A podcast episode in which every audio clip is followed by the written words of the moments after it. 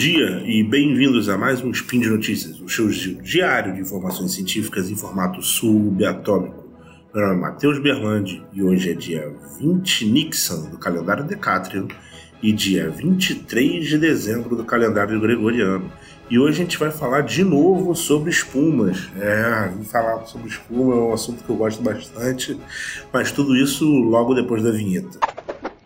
Speed Notícias.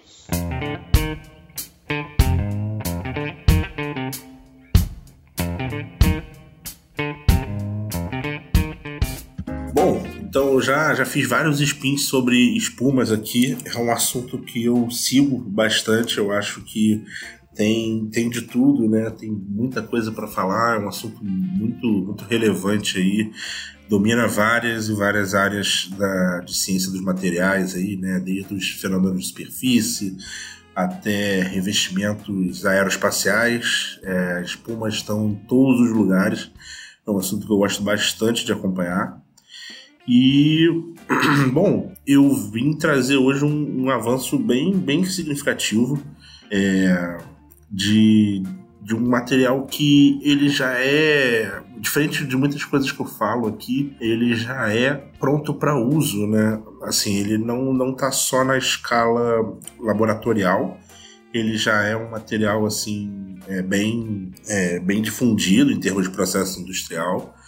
Então, obviamente, ele não tem uma, uma escalabilidade, né? Ele ainda não é um grande é, não é um, um, grande ativo assim de indústria, mas ele também não é um material inovador, ele não é um material assim, nossa, é, tipo, só produziram poucas gramas desse material em laboratório para estudos, né? Então ele é uma, uma um polímero é, capaz de ser produzido em formato de espuma, né? A espuma é sempre um formato, é, não é uma característica do material em si, é mas uma geometria como ele é produzido.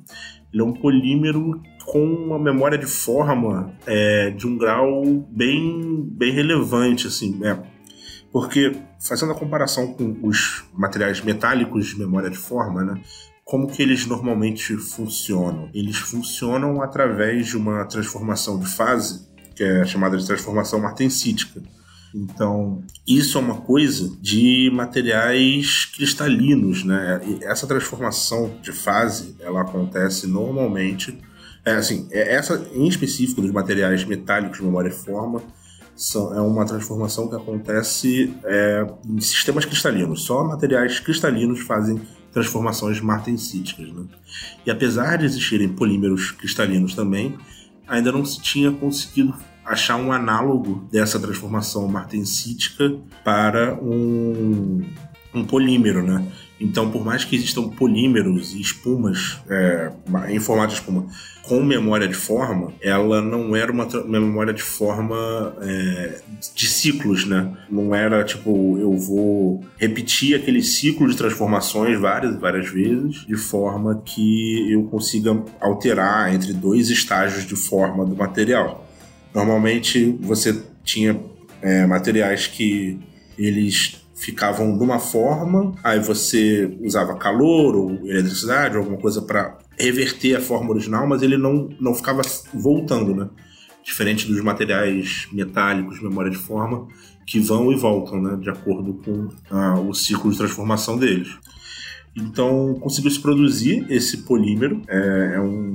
Eu não vou entrar aqui no nome técnico e tudo mais, mas ele é um polímero com uma memória de forma reversível, né? Então, a primeira, assim, a primeira aplicação que acharam para ele é num formato de espuma para fazer um controle de temperatura é, independente de, de eletricidade, né? Um controle de temperatura que é responsivo ao ambiente, né? Então, se a temperatura aumenta, ele vai é, mudar as características dele para fazer com que a, o sistema tenha uma, uma troca de calor mais eficiente se a temperatura diminui, ele vai mudar as características para fazer o sistema de calor, o sistema que ele está inserido, mantenha o calor ali dentro. Né? É, isso é uma, uma puta de, uma, de um avanço, porque quando você pensa em quanto de energia se gasta né, com refrigeração de edifícios, de casas e coisas assim,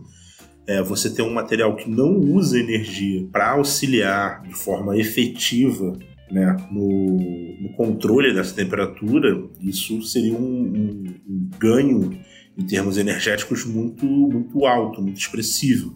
É, ainda conectando com um spin que eu fiz há algum tempo atrás, não lembro, vou, vou pedir para deixar no é, para deixar no link do, do post sobre os materiais de refrigeração radiativa, né? É, você também tem esses materiais que, que, vão conseguir roubar calor de uma superfície e emitir para fora da, da, do planeta de forma que ele seja que ele passe pela atmosfera, né? Então, assim, existe muito esforço e muita energia envolvido em reduzir os custos de refrigeração no, no, no mundo inteiro, né? Então esse é mais um passo em direção a ele. Essa espuma, ela ainda trabalha num sistema né, que depende de uma construção de prédios, é, que uma construção específica para esse tipo de, de produção.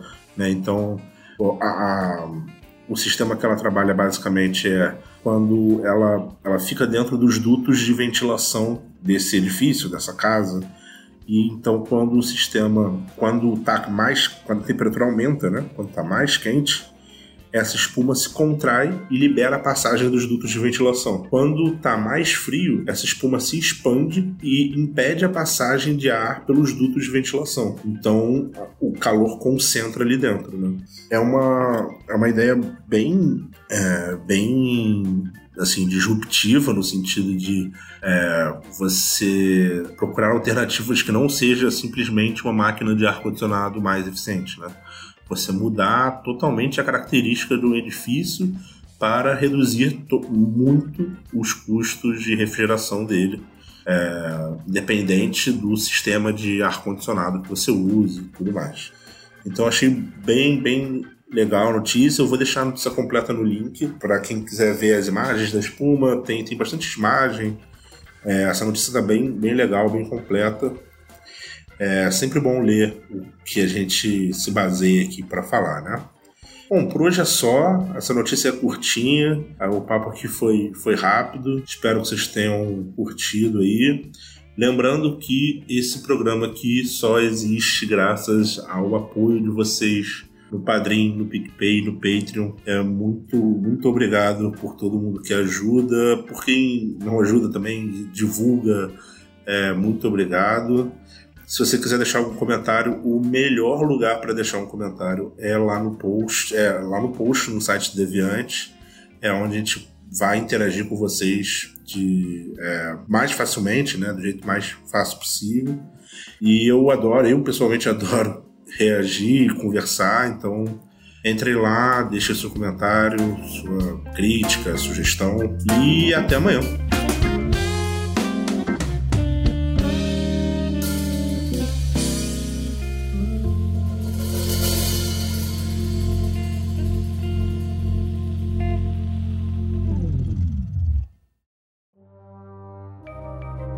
Este programa foi produzido por Mentes Deviantes deviante.com.br.